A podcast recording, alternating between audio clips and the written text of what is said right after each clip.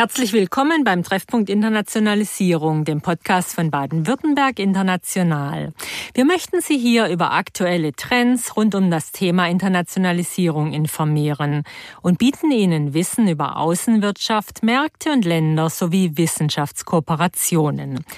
Mein Name ist Margret Heckel und ich freue mich, dass Sie wieder bei unserem Podcast dabei sind. Unser heutiger Gast ist Professor Dr. Stefan Dabbert, der Rektor der Universität Hohenheim und Vorsitzende des Beirats Wissenschaft von Baden-Württemberg International. Professor Dabbert ist Agrarökonom und leitet die Universität Hohenheim seit 2012. Er tut das mit großem Erfolg. Sechsmal in Folge, zuletzt 2020, wurde er beim bundesweiten Rektorenranking des Deutschen Hochschulverbandes ins Spitzentrio der beliebtesten Rektoren Deutschlands gewählt. Herr Professor Dabbert, ganz herzlich willkommen hier beim Treffpunkt Internationalisierung. Sie leiten eine Präsenzuniversität, haben aber nicht erst seit Corona viel digitalisiert. Wie sieht aus Ihrer Sicht die Universität der Zukunft aus? Die Universität der Zukunft wird etwas Drittes sein. Sie wird nicht die ganz klassische Präsenzuniversität sein, die wir vor Corona hatten. Sie wird aber auch nicht diese weitestgehend digitalisierte Universität sein, die wir im Moment haben sondern wir haben die Aufgabe, da noch etwas ganz Neues zu entwickeln, eine Verbindung der Digitalisierung mit Präsenz. Es wird aber im Kern eine Präsenzuniversität bleiben. Davon bin ich fest überzeugt. Uns hat sehr geholfen, dass wir das Thema speziell jetzt an der Universität Hohenheim Digitalisierung schon seit längerem uns auf die Fahnen geschrieben haben. Und das hat es auch ermöglicht, unter großem Einsatz aller Beteiligten, aber verhältnismäßig geräuschlos jetzt, äh, muss man tatsächlich sagen, wenn man es mit den Schulen vergleicht, in die Pandemiezeit zu kommen und da auch durchzukommen. Ähm, die, wir sind ja noch lange nicht durch, aber ähm, die Aktivitäten der Vergangenheit waren da ganz wichtig. Damals haben wir uns die Situation nicht vorgestellt, aber schon die Infrastrukturen geschaffen. Das war sehr vorausschauend. Und äh, wie sieht Präsenz momentan aus? Sind es äh, Studenten, die in Laboren sind, wo man eben nicht digital arbeiten kann? Oder wer ist denn noch äh, tatsächlich physisch vor Ort bei Ihnen? Also wir haben ja die Präsenz an den Universitäten in einem Maße runtergefahren, wie das nur in ganz wenigen gesellschaftlichen Bereichen der Fall ist. Ähm, praktisch alle Vorlesungen und Seminare finden seit zehn Monaten ähm, im Wesentlichen äh, digital statt. Und es sind nur die Veranstaltungen in Laborpraktika und ähnliches, die ähm, noch in Präsenz stattfinden. Und die finden völlig anders statt als in der Vergangenheit. Da ist eine Raumzugangskontrolle sozusagen. Man kommt nur, wird speziell ins Gebäude reingelassen. Es werden Abstandsregeln eingehalten. Wir haben alle Räume auf den Luftaustausch überprüft und so weiter und so weiter. Also alle diese äh, Corona-Regeln werden da eingehalten. Das bedeutet dann aber auch, dass in den praktischen Studiengängen wir sehr viel mehr Aufwand haben, weil wir dann häufig die Sachen mehrfach anbieten müssen, um die Abstandsregelungen einzuhalten. Ähm, das ist mit erhöhtem Aufwand.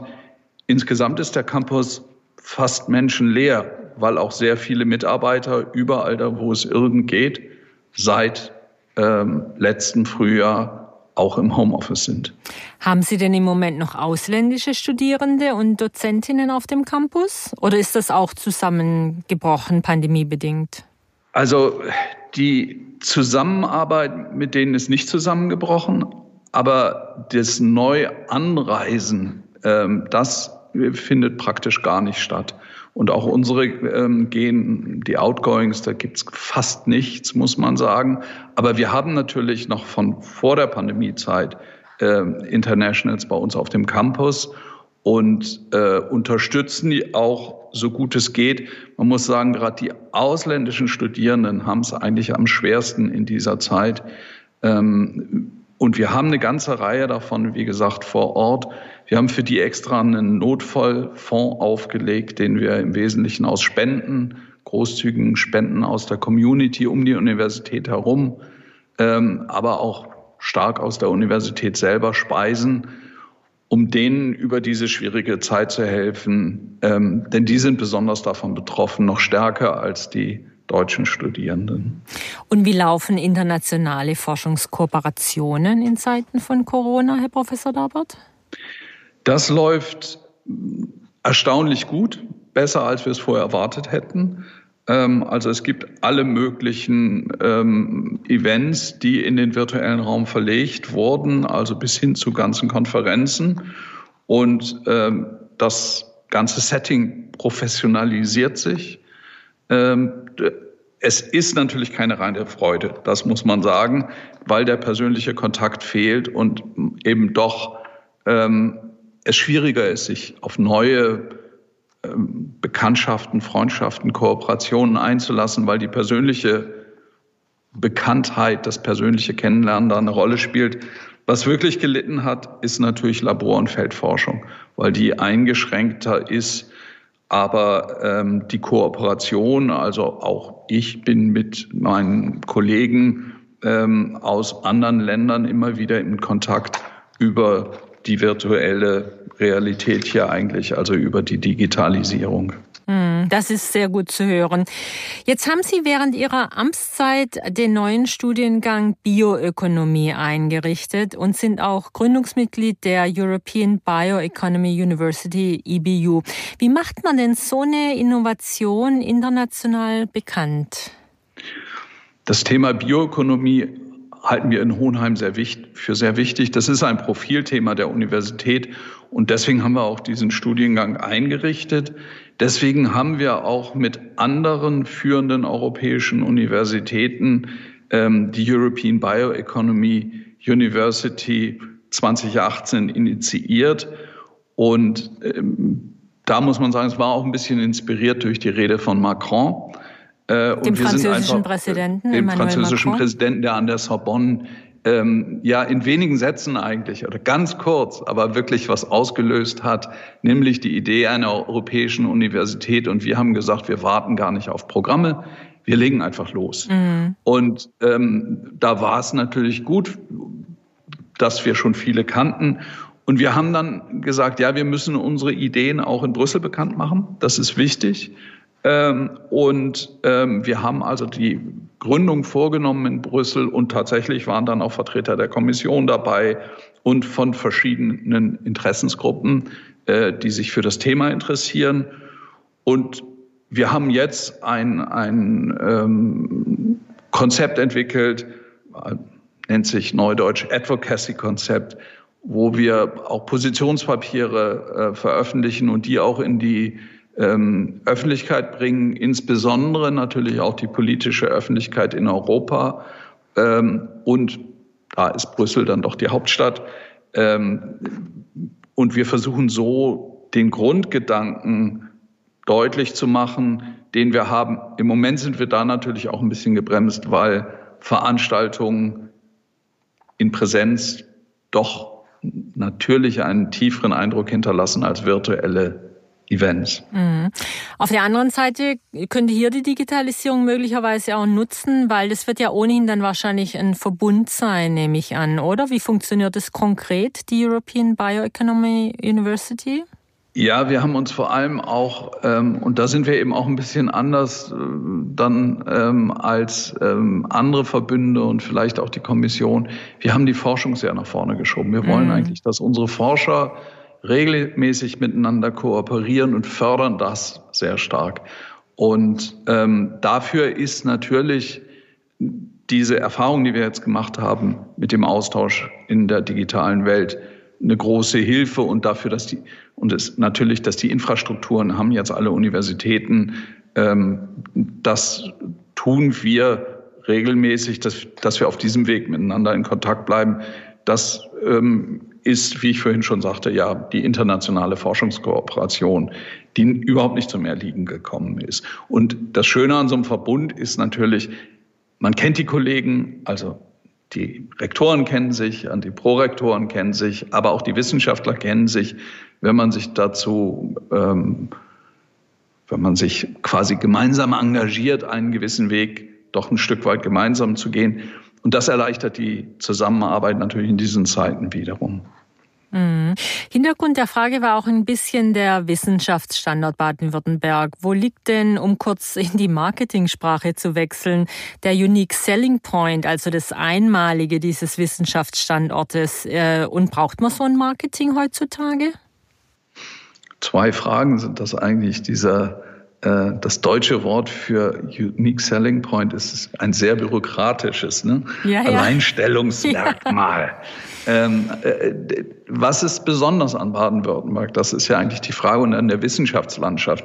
Also ich denke, dass die Breite, die Vielfalt und aber auch die Qualität ähm, hier doch besonders ist. Also die über das Land insgesamt verteilte äh, Breite an, äh, an Qualität, das ist schon etwas Besonderes, auch innerhalb von Deutschland. Und ähm, natürlich muss man sagen, für die Universitäten diese wirklich enge Verbindung zwischen Forschung und Lehre, das ist auch etwas Besonderes. Das ist aber in Deutschland allgemein so. Braucht man so etwas BIB wie international? Braucht man ein Standortmarketing für die Wissenschaft? Ich würde sagen, ja, das brauchen wir. Ähm, wir müssen konkurrieren auch. Wir kooperieren. Das hatte ich eben ja beschrieben. Wir kooperieren mit ausländischen Universitäten. Wir kooperieren weltweit. Aber wir stehen gleichzeitig auch in Konkurrenz um Professorinnen und Professoren, aber zunehmend eben auch um Studierende.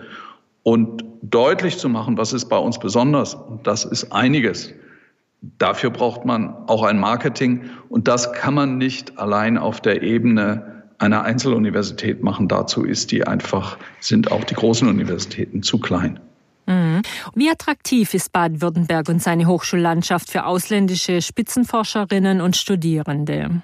Ich denke, das deutsche Wissenschaftssystem insgesamt ist erstmal attraktiv gerade in den Zeiten wie diesen. Wir haben durch dieses sehr stark staatlich finanzierte System, wo wir das Geld natürlich nicht direkt kriegen an vielen Stellen, sondern über DFG und weitere äh, Institutionen, aber am Ende doch auch überwiegend staatlich finanziert. Wir haben ein sehr stabiles Wissenschaftssystem. Wenn man das jetzt sieht, äh, was im Ausland durch Corona passiert, da werden Menschen entlassen, da werden Programme zurückgefahren, da ist die Stabilität weg. Also diese Stabilität, die wir haben, die ist attraktiv. Was auch attraktiv ist, jetzt speziell in Baden-Württemberg, ist natürlich starke wirtschaftliche Umfeld. Das ist für viele Wissenschaftsbereiche, nicht für alle, aber für viele auch attraktiv, dass es hier Firmen gibt, mit denen man kooperieren kann, wo auch Arbeitsplätze möglicherweise nach einem Studium vorhanden sind.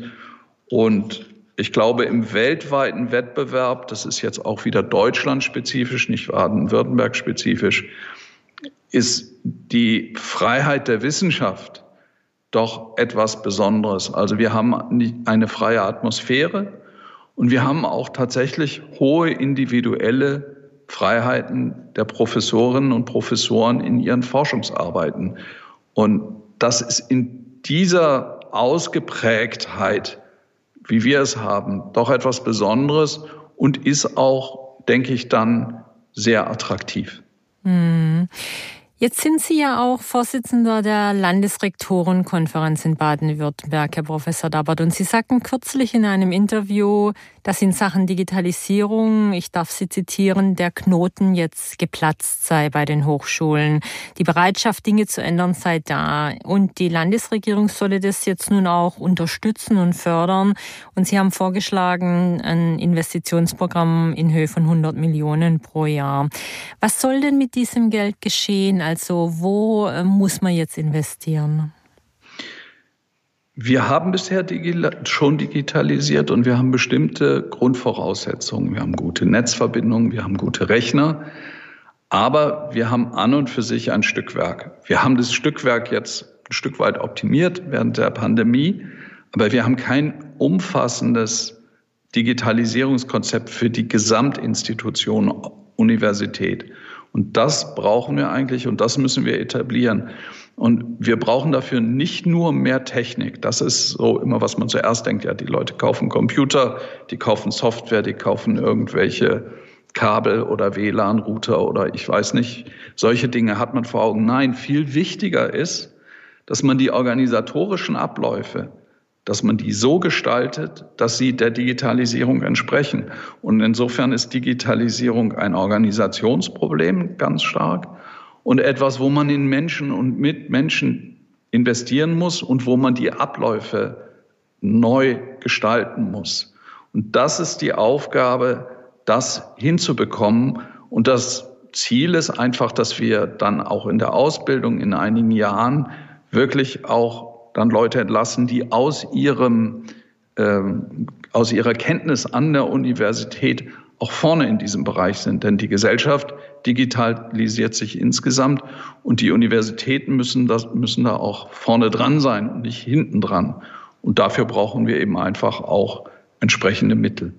Klingt alles total plausibel. Hatten Sie denn schon Rückmeldungen, vielleicht sogar positive Rückmeldungen?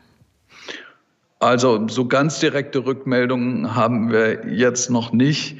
Aber im Prinzip glaube ich, ähm, das Grundanliegen trifft auf offene Ohren bei der Landesregierung. Das würde ich jedenfalls erwarten und auch im politischen Raum generell, wenn ich es etwas weiter sagen darf.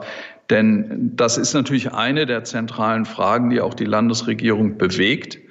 Ähm, wie geht Baden-Württemberg damit um? Man hat ja auch das Cyber Valley gegründet. Man versucht, die Verbindung zwischen Forschung und Wirtschaft darzumachen äh, in dieser Richtung. Aber wir brauchen eben auch etwas, was unsere Organisation einen Schritt nach vorne bringt und wo wir nicht dauernd diese Medienbrüche haben, ähm, dass man parallel noch in der alten Aktenmappenwelt lebt und dann für, für den nächsten Prozess wieder einen digitalen Prozess hat. Wir brauchen dann schon etwas, ein Gesamtkonzept. Ich glaube, also ich erwarte mir, dass das inhaltlich auf offene Ohren trifft und ähm, wir können diesen Sprung nach vorne auch nicht aus unseren Grundmitteln finanzieren, sondern wir brauchen dazu zusätzliche Mittel. Hm. Ja, ganz logisch. Und äh, Sie haben es ja schon erwähnt, die Zeit der Aktendeckel in der Tat, äh, die sollte irgendwann dann auch mal vorbei sein. Wenn wir noch mal kurz in die Welt rausblicken, dann würde ich Sie doch gerne noch mal fragen, während der Regierungszeit von US-Präsident Donald Trump haben sich ja viele internationale Studierende eher in Richtung Europa orientiert. Denken Sie denn, dass dieser Trend anhält, auch unter der neuen US-Regierung? Also wir hatten immer auch schon amerikanische Studierende. Ähm, ich glaube aber, dass es, ähm, und natürlich hat diese ähm, Wissenschaftsfeindlichkeit, die doch da auch ein Stück weit herrschte, auch Leute zu uns äh, getrieben, weil das bei uns so nicht ist. Es gibt ja auch andere Vorteile keine oder nur geringe Studiengebühren, also für die Amerikaner geringe Studiengebühren in Baden-Württemberg ganz anders. Das sind auch Vorteile. Aber ich glaube nicht, dass, ähm, ich glaube schon, dass in der, der äh, USA in dieser Hinsicht ein, ein neuer Anfang jetzt ist. Und das ist nicht mehr der, der Treiber quasi. Aber ähm, wir haben natürlich nach wie vor das Thema Corona und die finanziellen Schwierigkeiten vieler amerikanischer Universitäten. Und das wirkt sich da natürlich auch einschränkend auf die Angebote aus. Und insofern aus dieser Sicht äh, sind wir prinzipiell, glaube ich, verändert sich ein Stück weit die Attraktivität des Systems, ähm, so dass man doch sieht, bei uns ist es etwas stabiler. Also wir haben ja niemand entlassen und wir haben keine Angebote prinzipiell eingestellt. Und ich denke, das verändert, ist, ist sozusagen etwas, wo, wo deutlich wird, dass unser System auch attraktiv ist. Mhm. Hier in Europa spüren wir nun ja die Auswirkungen des Brexit, die gerade für Studierende gravierend sein können. Großbritannien hat das vielgelobte Erasmus-Studentenaustauschprogramm verlassen. Wie wirkt sich denn der Brexit bei Ihnen aus? Also es ist ein großer Verlust, muss man sagen. Also ähm, Großbritannien ist ein ganz wichtiger Wissenschaftsstandort. Es läuft jetzt aus, der Erasmus-Austausch ja bis 2023 und ähm, es sind höhere Hürden zu erwarten. Erstaunlicherweise haben wir an verschiedenen Stellen Mitarbeiter gewinnen können. Das ist, geht schon, läuft schon die letzten Jahre, seit das klar ist, äh, die eine Beziehung zu Deutschland haben und die hochqualifiziert sind und die sich entschieden haben, dann Großbritannien zu verlassen. Also auch hier gibt es Wanderungsbewegungen, von denen wir aber profitiert haben. Insgesamt ist das bedauerlich und es ist zu hoffen, dass sich trotzdem die Kooperation weiterentwickelt. Aber sie ist erstmal ein Stück weit kräftig äh, behindert und zurückgesetzt eigentlich durch diese ganze Entwicklung. Mhm. Herr Professor Labert, Sie stehen ja auch dem Beirat Wissenschaft von Baden-Württemberg international vor. Wir haben auch schon davon gesprochen. Deswegen hier nochmal die Frage, wie kann eine Organisation wie Baden-Württemberg international die Universitäten im deutschen Südwesten unterstützen? Standortmarketing ist etwas, was wir brauchen. Ähm, ich will das noch mal ein bisschen erläutern, was, was auch, was man da machen kann.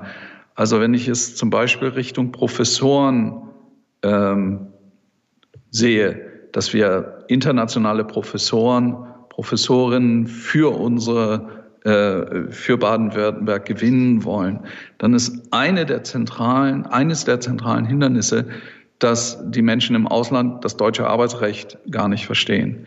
Also eine W3-Professur in Deutschland ist so sicher, so gut ausgestattet äh, und mit tollen Rentenaussichten. Das ist eine tolle Professur, auch wenn man im ersten Moment vielleicht weniger verdient, äh, als man das an anderen Standorten tut. Aber wir haben ein tolles System der Sicherheit und diesen Aspekt des Arbeitsrechts international zu vermitteln, würde ich als einen wichtigen Punkt sehen. Natürlich gibt es auch andere Aspekte, die Baden-Württemberg international vermitteln kann zum Beispiel die Attraktivität des Standorts für Familien. Wir haben doch ein, wie soll man sagen, relativ gesetztes Bildungssystem mit qualitativ guten Schulen, was immer da diskutiert wird im Moment. Es wird immer diskutiert, es ist nicht gut genug. Aber im Vergleich zu dem, was in vielen anderen Ländern angeboten wird, sind wir attraktiv, auch für Familien. Und ähm, wir haben eine große Stabilität. Wir haben eine doch relativ friedliche Gesellschaft, wenn man es im weltweiten Vergleich sieht. Also das sind alles Aspekte, die sind eher so weiche Standortfaktoren, nicht so hart diese Exzellenzfaktoren. Und wir haben doch auch ein sehr, sehr gutes Wissenschaftssystem. Und diese Punkte sollte von, man vermitteln, auch wenn wir vielleicht nicht die absolute Top-Universitäten äh, haben. Aber wir sind da ganz schön nah dran und wir haben sehr, sehr viele, sehr, sehr gute. Und äh, das zu vermitteln, glaube ich, ist eine Aufgabe, die die Kräfte einer einzelnen Universität untersteigt, übersteigt und da ähm, ja dieser ganze Bereich Universitäten auch eine Landesaufgabe ist, ist es auch richtig, das auf Landesebene zu tun, hier das Marketing, das Standortmarketing für Forschung und Lehre voranzubringen. Vielen herzlichen Dank. Das war eine sehr interessante Beschreibung auch der Aufgaben, die vor uns liegen, nicht nur im universitären Bereich, sondern natürlich auch im Feld der Politik. Äh, und äh, Sie haben auch sehr schön beschrieben die Auswirkungen, die das dann auf die Gesellschaft hat, wie es die Gesellschaft voranbringt. Vielen herzlichen Dank dafür, dass Sie sich Zeit genommen haben für uns hier beim Treffpunkt Internationalisierung. Was Sie uns erzählt haben, war sehr spannend. Vielen Dank Ihnen. Ich bedanke mich für Ihr Interesse und hoffe, dass die Hörer auch etwas Spaß dabei hatten. Prima. Wir schicken viele Grüße zu Ihnen an die Universität Hohenheim. Vielen Dank. Dankeschön. Auf Wiederhören. Auf Wiederhören. Meine sehr verehrten Damen und Herren, Baden-Württemberg International steht in- und ausländischen Unternehmen, Forschungseinrichtungen und Hochschulen als zentrale Anlaufstelle für alle Fragen rund um das Thema Internationalisierung zur Seite. Auch mit diesem Podcast wollen wir Ihnen aktuelle Informationen zu den vielfältigen Möglichkeiten der Zusammenarbeit in Wirtschaft und Wissenschaft liefern. Ziel ist es, ein international vernetzter Wirtschafts- und Wissenschaftsstandort zu bleiben und das auch weiter auszubauen. Baden-Württemberg International ist dabei an Ihrer Seite mit Informationen, Dienstleistungen und persönlichem Rat.